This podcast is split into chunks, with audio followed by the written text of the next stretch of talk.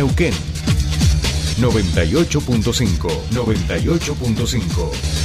Radio 10. Desde las 7 y hasta las 9, tercer puente.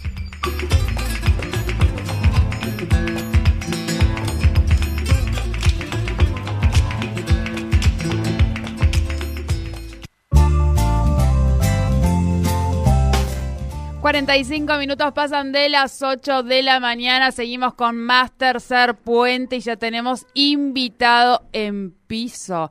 Como les habíamos anunciado al inicio del programa, hoy nos visita en el piso de la radio el actual vicegobernador de la provincia de Neuquén, candidato también a gobernador por la lista azul del Movimiento Popular Neuquén, a quien le damos la bienvenida aquí en nuestro piso. Muchísimas gracias por haber venido. Muy buenos días, muy buenos días a todo el equipo, muy buenos días a la audiencia. Muchísimas gracias a ustedes por invitarnos a compartir esta mañana.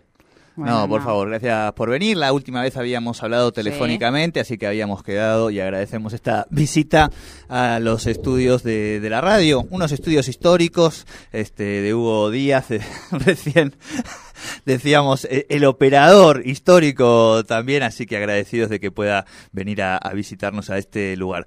Marcos, ¿cómo empezamos eh, normalmente la semana? Vamos a empezar así un poquito de lo personal, vamos a ir llevando cómo es el, la, mañana, cómo, cómo arranca su mañana. Tratando que los días lunes sea eh, para ordenar la agenda de la semana, para planificar la semana y también planificar un poquito más hacia los 15 días que vienen. Eh, no, es habitual que un lunes a la mañana haga eh, radios o pisos o, teléfonos. Eh, generalmente a partir del día martes los hacemos todas las mañanas hacemos hacemos radios cuando estamos en la ciudad de Neuquén en el piso en la ciudad de Neuquén y si no lo hacemos en forma telefónica con con el interior de, nuestra provincia. Las semanas de, de sesiones planificamos la labor parlamentaria la sesión después del funcionamiento de las comisiones y a partir de ahí empieza toda la actividad legislativa. Em, tenemos distintas reuniones de, en los barrios con los vecinos para escuchar cuáles son sus inquietudes, cuáles son sus problemas, e ir canalizando las distintas acciones. Pasamos por, por Casa de las Leyes, eh, nos reunimos con, con, el equipo de Casa de las Leyes para también eh, trabajar la agenda de la semana y a partir de esa reunión de agenda de semana empezar las acciones. Hay un equipo en forma permanente trabajando en las distintas localidades del interior. Sí, sí. Y hay otros equipos en la ciudad de Neuquén. Así que bueno, esa es parte de nuestra agenda y la planificación eh, es semanal, pero habitualmente sea el día lunes la, planificación eh, hasta el día sábado. Generalmente los días domingo trato de, no hacer actividades y guardarme para la familia, para compartir, para, para relajarme. Ayer no, ayer fue un día distinto, pero fui en familia también a, a la corrida. Y una familia muy activa también. Exactamente, muy, activa. Eh, fuimos a Cenillosa a la Activando Rosa, que eso permitió que, compartamos eh, con la familia, sino trato de los días domingos de, quedarme con familia y, descansar, relajarme, estar con, mi esposa, mis hijas. Cuando puedo voy a Zapala también y, Comparto algún almuerzo con mis padres, con mi abuela, que hace muy poquitos días cumplió 89 años, así que estamos todos. Bien, bien. Eh, vamos a aprovechar y vamos a linkear un poco con algunos de los temas que hoy estuvimos trabajando acá en el programa. Hoy estuvimos hablando con el consultor Las Espaniceres, que él hablaba ¿no? de los 10 años del voto joven y en ese sentido pensaba un poco toda esta tarea que están eh, llevando adelante a partir de un proyecto que es la del empleo joven y cómo eh, él hablaba de la, del adultcentrismo, ¿no? De, cómo esta mirada de, de adultos y los jóvenes, los jóvenes, pero los mm. jóvenes en realidad no los incluimos en nada. Entonces pensar en, en, en proyectos donde hoy eh, se esté pensando a las juventudes como protagonistas del, del futuro de la provincia, me parece que, que es sumamente importante, eh, que no se ha hecho hasta acá y es una de las discusiones que se ha, mantenido hasta acá, ¿no? Sí, a ver, cuando fue la ley que contemplaba la incorporación de jóvenes en las listas de diputados provinciales, que después fueron adhiriendo eh, la mayoría de los municipios de la provincia de Neuquén, se buscaba eso, que la participación sea activa y real, y, no solo real y, activa, sino también sea efectiva, porque muchas veces se habla de que los jóvenes son el presente y desde el presente se construye el futuro, porque uno no puede construir un futuro sin estar realizando acciones del presente. Entonces, los jóvenes son presentes, son futuro, pero tienen que tener participación y acción directa. Eh, y un equipo de trabajo con participación tiene que ser no solo de jóvenes, de infancias, de adolescencias, las infancias en su lugar, con sus opiniones, sino también con una mirada universal de nuestros adultos mayores, eh, no podemos construir una sociedad eh, que deje algún, eh, algún colectivo de edades afuera de esa construcción. Y no solo hay que mirar el desarrollo de los jóvenes y, y de nuestras adolescencias, sino también a nuestros adultos mayores para una construcción de equipo. En el caso mío tengo un equipo joven, la secretaria de Cámara tiene 34 años y el prosecretario administrativo tiene 32 años, o sea que ocupan un espacio real de, en la toma de decisiones y, la decisión de, participación fue, fue en ese momento. Como también eh, he complementado mi equipo hacia adelante con, como vicegobernadora con Ana Pechen. Ana tiene una trayectoria, tiene experiencia, tiene un recorrido intachable en la provincia de Neuquén, no solo como vicegobernadora de nuestra provincia, sino también como ex rectora de la Universidad Nacional del Comahue, como docente, como científica, eh, como emprendedora, porque sigue emprendiendo. Y eso hace una mirada, una construcción distinta, con jóvenes, con, adultos mayores, con personas con experiencia, con trayectoria, eh, con el ímpetu y las ganas de, de, de las juventudes, así que creo que se sale por ahí. Y las leyes son necesarias en algunos momentos y después tiene que llegar que la sociedad, por su naturaleza, decida por las características eh, quiénes son los mejores que tienen que ocupar un cargo. Como hoy es necesaria la ley de que el 50% de los cargos electivos eh, sean por un varón o por una mujer. y, son necesarias? Son necesarias. Pero aspiramos y estoy convencido que tenemos que llegar a una sociedad que realmente sea de iguales, que no sea por la fuerza de una ley. Claro. A ver, sabemos que lleva muchísimos años eh, estos cambios, porque si vamos hacia atrás, la historia de la humanidad ha sido distinta y lo que se empiezan a dar son los cambios a partir de ahora. La historia de la humanidad tampoco le da participación a los jóvenes. Si vamos hacia atrás, vemos que estaba el consejo o, los consultores mayores, que eran lo que opinaban y decidían todo. Entonces, eh, la sociedad se tiene que ir a construir con todos iguales.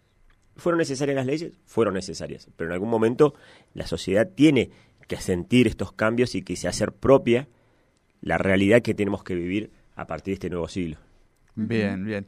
Estamos hablando con el vicegobernador de la provincia, Marcos Conman. Eh, hablábamos y ahí vamos enganchando también en relación a esto y ahora vamos a pasar un poquito a, hablar de vaca muerta, por supuesto, pero sí hablábamos recién también con el historiador Aldo Duzdevich a propósito de la peli argentina 1985 y de que es un material, un documento que nos permite pensar a la luz de hoy nuestra historia, pero también reflexionar sobre nuestra democracia en un momento que, vemos situaciones como la, el intento ¿no? de magnicidio de la vicepresidenta, pero que vemos que hay una situación global eh, donde, por ejemplo, en Europa el 17% de los electores vota propuestas de, extrema derecha, donde aquí eh, tenemos nuestra expresión eh, por momentos simpáticas, ¿no? que se llaman los libertarios, pero cuando rasqueteamos un poquito vemos que esa lógica neofascista está presente en, en los discursos. ¿Cómo hacer para que todos estos sectores sociales de los que estamos hablando, los jóvenes, las mujeres, los adultos mayores, sigan eh, que la democracia es con lo que se come, se educa, eh, por citar un poco a, Alfonsín, ¿no? Si hacemos un recuento de los últimos 40 años de historia de la República Argentina, y si sumamos más de 40 años, podemos decir 50, 60, 70 o más años en Argentina, la Argentina tenía varias deudas pendientes a saldar. Una de las principales deudas a saldar era la democracia si lo hemos reflejado lo que ha pasado en los 40 años desde 1983, pues ya estamos transitando hacia el 2023, eh, la democracia es una de las pocas deudas que hemos saldado en la República Argentina. Es el periodo constitucional eh, más largo de nuestra historia y que el año que viene vamos a estar eligiendo nuevamente un presidente o una presidenta a través del voto popular. Y esa deuda fue saldada, con sus altibajos democráticos, con aciertos y errores de la democracia, pero siempre con la libertad de poder expresarse y con la libertad de poder elegir. Que eso, para una generación como la nuestra, que nacimos en, casi en democracia, porque yo tenía nueve años, o sea que mi formación en mi vida e, es, democrática más que, que fuera la democracia, tenemos que corregir un montón de cosas para seguir fortaleciendo y profundizándola, pero de los modelos políticos eh, es el mejor. Hay cosas perfectibles, hay cosas perfectibles. Y creo que que no son errores de la democracia, sino de los actores que participan dentro de esa democracia. Y después, así, cuando hacemos ese recuento a lo largo de la historia, Eh, ¿Hay deudas pendientes? Sí. La, la, deuda económica de la Argentina no ha podido resolver su tránsito y su camino económico a lo largo de la historia, como tampoco lo ha podido resolver un montón de deudas sociales que tenemos en Argentina. Y hay que diferenciar la democracia de los problemas económicos y la democracia de los problemas sociales. Y si nosotros confundimos que la democracia es la responsabilidad de que un plan económico no funcione, estamos equivocados. O si la democracia es responsable de que un plan social no esté funcionando, estamos equivocados. Los errores se cometieron sobre ese plan económico, sobre el plan social, no sobre la democracia. Entonces, atacar la democracia es lo más fácil, lo más simple, porque lo que buscan es esto. Cuando no pueden ejecutar un plan económico a través de la democracia, debilitar la democracia para hacer un plan económico para pocos, o planes sociales para pocos. Entonces, hay que diferenciar muy bien de lo que es la democracia, de lo que es un plan económico, un plan social. Y ese camino lo tenemos que ir madurando en la Argentina. Y, uno de los grandes problemas es ese, eh, que pasan 40 años y, vemos que la Argentina no avanza. Eh, algunos ven informes, indicadores y, que la pobreza en la Argentina ha crecido en los últimos 40 años eh, más que en el resto de Latinoamérica. Eh, también es cierto que Latinoamérica va recuperándose, tampoco llega a los estándares de la Argentina. Entonces, hay que mirar el, global y no, a ver, no nos tenemos que conformar con lo que está porque las cosas están mal. Hoy la inflación de la Argentina es un gran problema y lo sentimos semana a semana, no es necesario ir mes a mes. Semana a semana estamos sintiendo el flagelo de la suba de los precios. Y esas son responsabilidades de la macroeconomía política, no son responsabilidades de la democracia. Entonces, eso hay que diferenciarlo. Eh, a más democracia hay que hacer más democracia, con más participación ciudadana, eh, involucramiento, con cambios positivos, pero no cambiar la democracia. Lo que tenemos que cambiar son los actores de la democracia que lleven a hacer buenas acciones del desarrollo económico y social de la República Argentina. Bien. Y en un proyecto de Argentina a largo plazo, que tengamos un plan de país, un plan de la Argentina, que lamentablemente en los últimos 40 años ha tenido en algunas etapas planes, pero en otros esos planes no, no fueron eh, continuos y, se fueron priorizando eh, las improntas personales, las improntas individuales o colectivas de un proyecto para el momento de la gestión, pero nunca se priorizó un plan a largo plazo de una Argentina distinta. Bien, bien. Eh, vamos a justamente hablar eh, de, planes económicos, ¿no? Em, y mucho se habla, uno habla con empresarios y se habla del desarrollo de Vaca Muerta y los números que escucha a veces son eh, mareantes, digamos, en relación a lo que va a implicar los nuevos oleoductos, digo, como que me imagino que para, para vos debe ser todavía por momentos en esas reuniones con empresarios y demás, ver esos números, debe decir, bueno, ¿cómo vamos avanzando con esto? A la par que le toca recibir una sociedad, en el caso de que salga gobernador, eh, con estos deterioros socioeconómicos. Neuquén un poquito mejor que el resto del país, es un indicadores en el empleo privado, en demás, pero también cuando vemos los números de la pobreza, la desigualdad, vemos números que dan más o menos como la media nacional. Eh, ¿cómo, ¿Cómo piensa abordar esta situación hacia adelante en caso de que le toque conducir los destinos de la provincia los próximos cuatro años? Vuelvo con, a lo que te hablábamos recién de, de la continuidad de un plan. Eh, cuando uno ve la, foto o el momento estático, eh, es muy fácil opinar de la foto y muy simple. Cuando nosotros empezamos en el desarrollo y fuimos capaces de transformar la provincia de Neuquén a través de Vaca Muerta en el año 2012, 2013, eh, y si vamos más atrás todavía peor, la caída de la producción de gas y petróleo se caía mes a mes eh, la producción de gas y petróleo se caía. Hoy eh, la provincia de Neuquén produce más del 50% del petróleo de la República Argentina y más del 60% del gas de la República Argentina. ¿Qué sería de la Argentina sin este plan de desarrollo que tuvo la provincia de Neuquén? ¿O qué sería de la provincia de Neuquén sin este plan de desarrollo? Eh, es cierto, hay indicadores económicos muy positivos, indicadores sociales muy positivos, y hay indicadores sociales que no son positivos y que son los que tenemos que abordar y trabajarlos. Pero si no hubiésemos podido desarrollar vaca muerta, todos los indicadores económicos y todos los indicadores sociales hubiesen sido negativos en la provincia de Neuquén. Y a partir de ahí es donde ahora, si fuimos capaces de poner en funcionamiento este plan de transformación de la producción del gas y el petróleo en la provincia de Neuquén, tenemos que ser capaces de derramar ese gas y ese petróleo en toda la población para que esos indicadores sociales mejoren en la provincia de Neuquén. dándole continuidad a lo que está bien, dándole continuidad. Bueno, ahora llega el momento de ser capaces de que ese desarrollo del gas y el petróleo en la provincia de Neuquén derrame en toda la población. Eh, indicadores económicos, eh, como vos decías, la provincia que más empleo privado ha generado en los últimos 10 años en la Argentina, con un 34% más que la media de la Argentina. Eh, si analizamos el crecimiento poblacional, seguramente debemos ser la provincia que más, estamos esperando los datos del censo, pero que más creció por arriba de la media de la, de la República Argentina. Y eso es gracias a un proyecto de desarrollo vinculado a la provincia de Neuquén. Ahora, bueno, es el momento de que ese desarrollo siga, porque no hay que detenerlo, pero empiece a derramar hacia su contenido social para darle continuidad. Si nosotros no hubiésemos tenido este desarrollo, era muy difícil poder dar respuesta a lo social.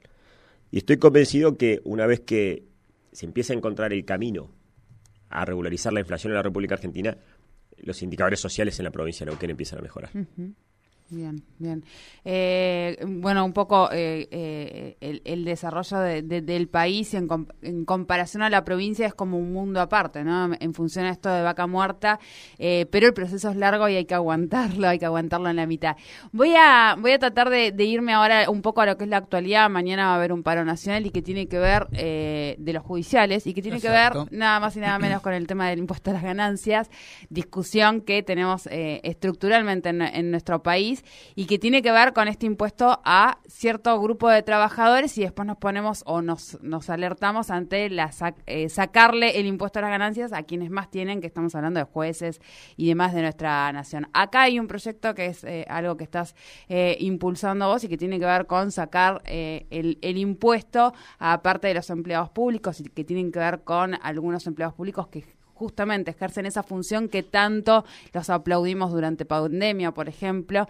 Bueno, contanos un poquito de qué se trata esto como para poder meternos en ese debate también. Sí, primer debate, que el salario no es ganancia. Tomémoslo como un concepto general, opinión personal. Eh, el, salario no es ganancia, eh, me parece que es la, la discusión de base y de fondo pasa por ahí.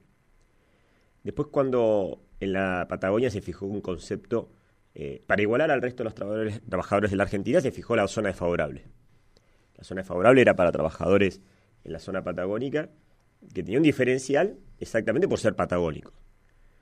Con las distorsiones que se fueron dando en el tiempo con la economía en Argentina, los trabajadores empezaron a pagar impuestos a las ganancias. Y el inicio es en el año 2001. 2029, 2001, no, no tengo las no, me, no lo recuerdo porque ya me he alejado del tributarismo, ahora hace, hace años que ya no estoy en eso, eh, pero fue la famosa tablita de machinea. Ahí va. Cuando la tablita de machinea pasa a ser estática y fija, claro. Eh, lleva a que todos los trabajadores empiecen a pagar el impuesto a las ganancias. En, una, en un país donde hay inflación que es, que es móvil y, bueno, podés tener una, una base eh, fija como fue esa tablita, que fue intencional. Vamos a decir que fue intencional para que no para que empezara a recaudar de una forma directa y simple. Por eso llego a, la conclusión de que, el salario no es ganancia y cuando estamos en la Patagonia es diferenciar los trabajadores de la Patagonia y el resto de la República Argentina. Cuando se da la zona favorable como concepto era para igualarlos. Bueno, el proyecto que nosotros estamos trabajando es eso, igualar a los trabajadores del sector público de la provincia de Neuquén, a todos los trabajadores del sector público, enrolados en salud, enrolados en educación, enrolados en, seguridad, eh, en la Administración Central de la provincia de Neuquén, con representación de todos los sindicatos del sector público, eh, van a estar alcanzados con este proyecto de ley que estamos trabajando, pero solo en el concepto de la zona desfavorable. Bien. Porque nosotros entendemos que es el concepto que hoy los diferencia respecto de lo que está pasando con los otros trabajadores de la República Argentina. Hay otros trabajadores patagónicos eh, de otras provincias, eh, Río Negro, Santa Cruz, que ya no están pagando impuestos a las ganancias en la cuarta categoría por la zona desfavorable. Los trabajadores del Poder Judicial en la provincia de Neuquén tampoco están pagando por la zona desfavorable. Entonces, es darle ese marco de igualdad a todos los trabajadores frente a la ley del sector público. Y ahí es donde estamos trabajando, que la zona desfavorable, que en su momento era un diferencial para el trabajador, un derecho adquirido para el trabajador, hoy no sea un castigo y tenga que pagar impuestos a las ganancias. Y ahí lo que estamos buscando esa desigualdad frente a la ley y frente a los tributos de todos los trabajadores del sector público de la provincia de Neuquén, activos y pasivos. Eh, ese es el camino que estamos en estos días. Estamos en debate. Eh, seguramente en las semanas que vienen va a haber reuniones con los distintos eh, representantes sindicales, reuniones con tributaristas, con abogados, contadores y especialistas en el tema, para encontrar la mejor redacción que permita esta igualdad de los trabajadores frente a la ley y no por algo que en la provincia de Neuquén nuestros trabajadores tengan que pagar impuestos a las ganancias en la cuarta categoría y en otras provincias no lo tengan que pagar y en algunos sectores lo tengan que pagar y en otros no tengan que pagar. Bien, bien. Eh, vamos a aprovechar unos minutitos, nos pasamos un, un poquito, pero estamos así a plena charla, ya que nos ha venido a visitar. Le pedimos permiso a Nico, que le robamos unos minutos. Ah, bueno, acá manda el operador, como corresponde en cualquier tipo de, buena radio. Pero sí, también en este sentido, el movimiento popular neuquino eh, ha tenido la capacidad a lo largo de su historia de saber interpretar las demandas sociales de la ciudadanía y construirlas en políticas públicas. Y por eso también, creo yo, una de, sus capacidades de poder seguir en el, en el poder. En ese sentido, este desarrollo de, de Vaca Muerta Sabemos que los, los enclaves extractivos siempre tienen algunas dimensiones agresivas socialmente, ¿no? Este, lo vemos en, el plano del desarrollo, de la violencia de género en muchos casos, la trata de personas en algunos lugares y, por supuesto, en el ambiente. Digo, sé que se que viene trabajando. Nosotros hemos hablado mucho eh, con Lorena Abdala, presidenta de la Comisión de Ambiente, para tratar de ir siguiendo. Eh, te va a tocar ese desafío seguramente si te toca gobernar, Marcos, en relación al ambiente. Que digo que es una de las preocupaciones que también estos jóvenes de los que hablábamos al comienzo tienen como principal en torno a, la construcción de sus proyectos de vida, ¿no? Sí, ahí hay que tener que tenemos un nuevo paradigma. Nosotros teníamos un paradigma de gas y petróleo convencional, pasamos al gas y petróleo no convencional. El convencional era, era un método extractivista casi similar a la minería, Ahora estamos en un proceso combinado. Es, es extractivista e industrial. Claro. Por el esquema de, funcionamiento del no convencional. Por eso también está aparejado el gran crecimiento de puestos de trabajo vinculados al gas y el petróleo. Eh, nosotros hoy estamos en, récords de producción de vaca muerta que todavía no han alcanzado la máxima producción de petróleo que tuvo la provincia de Neuquén, pero si vemos en su máxima producción en la década de los 90, comparado con la cantidad de trabajadores, era muy poquito. Claro. esto era un método extractivista. Hoy es una combinación de, extracción y hacia procesos industriales. Bueno, ahí es donde hay que poner muchísima atención en todos estos procesos que tengan eh, sustentabilidad ambiental. Nosotros nos podemos equivocar en una decisión social, una decisión económica, como recién decíamos, eh, y se corrige con el tiempo. Se corrige, se subsana. Si es social es doloroso, porque le afecta a las personas, pero no nos podemos equivocar en las decisiones de la política ambiental. Porque no hay opción B, no hay plan B. No es que vas a un planeta y volvés para... Claro. No. Entonces, eh, ¿hay que seguir desarrollando eh, la economía a través de, gas y petróleo? Sí. Teniendo una mirada hacia el 2040, 2050 de ir a las energías renovables, ese es el camino que estamos tomando. Ya tenemos proyectos en, en, ese, en, ese, en ese sentido de ir hacia energías renovables en la provincia de Neuquén, pero durante todo este tránsito eh, es, la máxima prioridad es el cuidado del ambiente y que el ambiente permita que desarrollemos lo económico y lo social. Si el ambiente no lo permite, no hay que hacerlo porque el ambiente es el límite. Y en ese trabajo vamos a ir fortaleciendo eh, distintas políticas públicas que sean transversales y no solo vinculadas al gas y el petróleo, sino a todo el funcionamiento de una sociedad, porque el impacto ambiental no solo se está dado por la industria, sino se da eh, por el consumo humano, por el transporte, por un montón de cosas que hay que ir incentivando esos cambios. En el caso eh, particular mío, yo estoy convencido que es así. Cuando fui presidente del Banco Provincia de Neuquén, y me tocó hacer el, edificio central. Sustentable, claro. Es el primer edificio sustentable de la Patagonia. Estaba dentro de los primeros siete edificios sustentables de la República Argentina.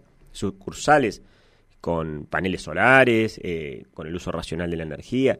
Ya lo estamos adaptando en la legislatura de la provincia de Neuquén, eh, poniendo paneles solares también, y tenemos que ir a la sustentabilidad de todos los sectores, no solo del sector público, sino también del sector privado, para después ir a, los individuos y cada uno con sus transformaciones individuales, generar un cambio de hábitos que permitan tener un planeta mejor. Y eso es parte de nuestras políticas públicas, eh, que el ambiente tiene que ser una base y el límite al crecimiento del desarrollo. Cuando hay algún error en el crecimiento del desarrollo que impacte lo ambiental, hay que pararlo. Hay que darle prioridad al ambiente, pero tampoco eh, frenar por frenar, sino con una sustentabilidad de los que saben del ambiente que nos van dando cuáles son las pautas y hasta dónde se puede avanzar y hasta dónde no se puede avanzar. Bien, bien, bien, bien. Eh, yo, tengo una guardada futbolera para el final, no sé mi no, No, no, bueno, no, que eh, eh, estamos esperando, por supuestamente, seguramente no, será el lugar donde, donde conozcamos la información, pero bueno, más o menos a ver cómo, cómo viene el panorama político, ya esperamos todos ansiosos quién era la compañera de fórmula. Nosotros acá quiero decirte que ya le habíamos advertido a Ana que estábamos convencidos de que iba a ser nos vamos a sumar ese poroto por análisis, no tanto por la información, por lo que nos iba apareciendo. Claro, un poco como que ya la teníamos, o sea, habíamos dado nuestro, nuestra apuesta al caballo ganador, digamos. Eh, bueno, ¿cómo, ¿cómo sigue a partir de acá? hemos esperado ya estas definiciones. ¿Cómo sigue a partir de acá que nos espera eh, para, y te le sumo Y te le sumo una cosa. Estaba planeado para el año que viene, como se hablaba marzo-abril, yo dije, bueno, el año este año fui a presentar libros a España, dije, el año que viene de vuelta estamos armando un proyecto en escritorio dijimos, vamos a Feria del Libro finales de abril.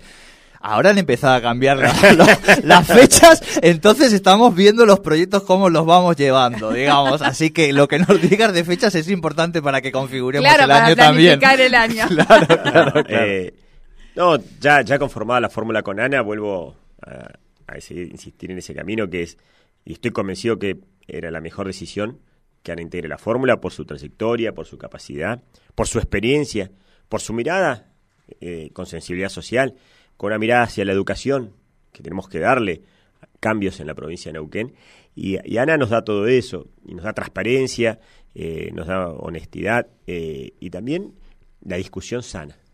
Cuando las cosas no están bien, Ana te las va a plantear. Y eso es muy bueno para un equipo. Que venga alguien y te diga, por acá nos estamos equivocando, por acá las cosas no están bien, hay que ir por este lado. Y eso es lo que hace Ana es, es muy valorable y lo hace en la construcción positiva. Claro, claro, claro, claro, sí, sí, no para... Disentir está bien, disentir está bien. no, pero es fundamental que, que, dentro del campo de que siempre de los aduladores, hasta en el buen sentido, haya alguien que pueda tener una mirada constructiva eh, en la disidencia, ¿no? Y, y, por dónde estamos yendo equivocados y que nos marque por ahí. En ese sentido fue, fue creo que un muy, muy buen, muy buen complemento para todo el equipo. Y a partir de ahora, esperando al 13 de noviembre, que terminemos las, las elecciones internas en 26 localidades, para ya tener todos los candidatos proclamados del Movimiento Popular Nauquino. Eh, la fórmula gobernador y vice ya fue proclamada, ya no soy más candidato de la lista azul, sino soy candidato del Movimiento Popular Nauquino, candidato del Movimiento Popular Nauquino, al igual que los diputados. Y a partir de esto, después del 13 de noviembre, empezar a trabajar estratégicamente con el nuevo proyecto hacia el 2023. Pero sin cambiar nuestros orígenes, eh, estando cerca, escuchando, eh, respetando las banderas del Movimiento Popular Nauquino, que son una sola, es la bandera del Movimiento Popular Nauquino. El Movimiento Popular Nauquino es uno solo. Eh, vos no puedes ser y no ser. Nosotros somos del Movimiento Popular Nauquino. Por lo tanto, vamos a respetar ese origen. Vamos a respetar de dónde venimos, saber de dónde venimos y en base a eso saber a dónde queremos ir. Así que con el transcurso de la semana ya van, vamos a ir viendo y bueno, esperaremos la fecha, ¿no? A ver, la fecha es lo que menos a nosotros hoy nos está ocupando o preocupando. ¿Te gusta el otoño, la primavera? como, como, el otoño es muy lindo. Es, lindo, es muy lindo. El, otoño y la primavera. La primavera es una fecha linda. Tiene, tiene estas características de días como hoy que son espectaculares, eh, que hacen que uno, que uno esté muy bien y bueno, pero va a ser secundario. Lo primero y más importante es estar cerca de la ciudadanía para construir una plataforma política de cara a lo que ellos quieren y, a lo que nos están planteando y a partir de ahí trabajar para los votos. Bien, bien, bien. Bueno, vamos eh, terminando, ¿les parece? Estamos pasadísimos este, con el tiempo. No me estoy escuchando ahora, no sé por qué, con el retorno. Eh, no sé si soy yo. ¿Vos me escuchás bien? Sí, sí. Ah, bueno, entonces perfecto. Es más, me voy a sacar porque no me estoy escuchando. No sé qué está pasando con los auriculares. Eh, vamos a hablar de liderazgos, de fútbol. De, el otro día proponíamos una metáfora en relación a, tu persona, a tu candidatura y en este caso a la de Rolando Figueroa, pensando en los liderazgos eh, futbolísticos, ¿no? Y yo decía, eh, podemos pensar uno en, un liderazgo que tiene que ver mucho más con lo colectivo, este, con eh, la, el, la, donde el, carisma personal, digamos, e individual no es la primacía en esa construcción, y esto lo podemos pensar en todo lo contrario, ¿no? Y yo ponía el ejemplo en tu caso de Messi y en el ejemplo de Rolando Figueroa de este Cristiano Ronaldo. Después, por supuesto, esto ya derivó, algunos me decían, bueno, eh, Darío Martínez puede ser Mbappé, empezamos a... Ya, claro, esto, esto, ya iba derivando, pero digo, voy por el lado de los liderazgos en el deporte, en el fútbol, porque sé que sos futbolero también. Ayer me imagino que te quedaste muy orgulloso de la actuación de River, digamos, y, que eso también tiene que ver, me, parece, con el liderazgo de, de Marcelo Gallardo, que se, que se va despidiendo. Eh, ¿qué, qué, tipo de liderazgo te parece que son los, más sanos, los más importantes y los que se pide hoy y demanda de esta ciudadanía que finalmente es la que toca representar, ¿no? Un liderazgo como el de Marcelo Gallardo, eh, con construcciones a largo plazo, construir un proyecto no personalista, individualista. Eh, Marcelo después emergió como el, como el líder de ese proyecto y la cara visible de ese proyecto, pero cuando él construyó, construyó un proyecto porque fueron cambiando los actores, fueron cambiando los jugadores, fueron cambiando las conducciones y, el proyecto siguió y siguió dando sus resultados. Y hasta el último partido oficial que le tocó, los resultados estuvieron. Eh, y orgullo porque en un momento de la Argentina donde vemos que muchos valores están rotos o muchos valores eh, son menoscabados o, o, muchos valores son tirados por la ventana eh, y se hablaba y se especulaba mucho, eh, el día de ayer eh, el equipo salió a jugar, a ganar como correspondía, sabiendo que favorecía a su, a su eterno rival y felicitarlo a los hinchas de Boca, yo soy de River, felicitarlos por el campeonato. Y, Marcelo mostró que el liderazgo y el proyecto estaba por arriba de un montón de cosas. Él no, no buscó el camino corto o, esquivar, evadir eh, las decisiones que había que tomar, no. Tomó y siempre fue al frente, mirando el arco de enfrente, pero con los objetivos claros, con las reglas claras, cómo jugarlo. Y yo estoy convencido que los nuevos liderazgos en la Argentina y en, y, en la provincia de Neuquén tienen que ser construcciones colectivas de un proyecto colectivo y que ese proyecto colectivo tiene que tener una mirada a largo plazo. Que vamos a ser distintos actores los que nos toque interpretar ese liderazgo o llevarlo adelante en una construcción en, equipo, emergiendo en forma individual, dependiendo de las circunstancias. Claro. Pero lo que hay que priorizar es esa construcción con esos valores distintos y, porque ha cambiado, la sociedad ha cambiado y nosotros no podemos seguir viviendo como hace 60 o 100 años. Los caudillos son de, del 1800. Estamos hablando de la era de la tecnología, de la ciencia, con la participación de los jóvenes, de las adolescencias, de otros adultos mayores, donde construís una mirada plural y colectiva y de partir de esa construcción plural y colectiva es donde emergen esos liderazgos, pero con otros valores de construcción y no individuales y personales. Construir y jugar para el equipo y que el equipo juegue para todos. Ese es el camino. Y lo que pasó ayer con Marcelo, yo me siento muy reflejado y, orgulloso, digamos, que, que, haya pasado eso eh, sin ninguna chance futbolística. Tengo gente en el equipo de que, que juega que es hincha de Racing y les decía, ustedes no le van a ganar a River, pero no no por no por lo, por lo que planteó Marcelo, porque no le Racing no le gana a River, eso es creo histórico, sí, es histórico, creo que fue justo en la cancha de Racing, pero en la cancha de River River y Racing es el clásico más viejo de la historia del fútbol argentino y creo que en la cancha de River Racing no llegó a ganar ni 10 veces en más de 120 años. O sea que eh, fuera, de, fuera esa chanza, eh, lo que hizo el, equipo ayer es lo que yo me siento representado. Con esos valores, eh, que ganando o perdiendo esos valores no los vamos a cambiar. Nosotros no los vamos a cambiar y por eso decidimos avanzar dentro del movimiento popular nauquino y presentarnos a las internas, porque estamos convencidos de cuál es la camiseta que representamos, cómo la tenemos que representar y cuáles son nuestros valores. Y ese es el camino hacia donde queremos seguir y vamos a seguirlo porque más allá de donde nos toque estar, yo quiero seguir caminando por la misma vereda que camino todos los días. Eso es muy importante. Bien, ahora sí, vamos, cerrando este programa. Por supuesto, nos quedan miles de cosas que vamos a ir charlando. Eh, no sabemos todavía qué tan larga será la campaña, pero seguro eh, nos vamos a... Va a ser larga. bien, bien, bien. Bien, no va tirando nada. Ostras, ¿cómo voy a, meter ese viaje? Yo no sé cómo vamos a hacer. Marcos Conman, muchísimas gracias por visitarnos aquí en el estudio de Tercer Puente a nosotros y a toda la audiencia, en definitiva, de, de Radio 10 Neuquén. No, muchísimas gracias a ustedes un afecto y un cariño muy grande a toda la audiencia y que tengan una excelente semana. Igualmente, igualmente. Bueno, así nos despedimos nosotros eh, de este programa de Día Lunes. Nos gusta arrancar con todas nosotros. Así nos vamos. Mañana con más Tercer Puente a las 7 de la mañana. Como siempre, se quedan con toda la programación de Radio 10. Chau.